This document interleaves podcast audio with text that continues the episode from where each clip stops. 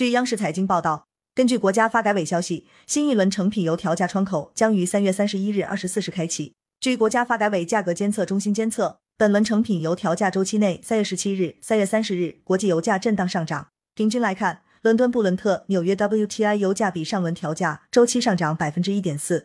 受此影响，国内汽油、柴油零售价随之上调。记者从国家发改委获悉，本次油价调整具体情况如下：国内汽、柴油价格每吨均提高一百一十元。按一般家用汽车油箱五十升容量估测，加满一箱九十二号汽油将多花四点五元。感谢收听羊城晚报广东头条，更多新闻资讯，请关注羊城派。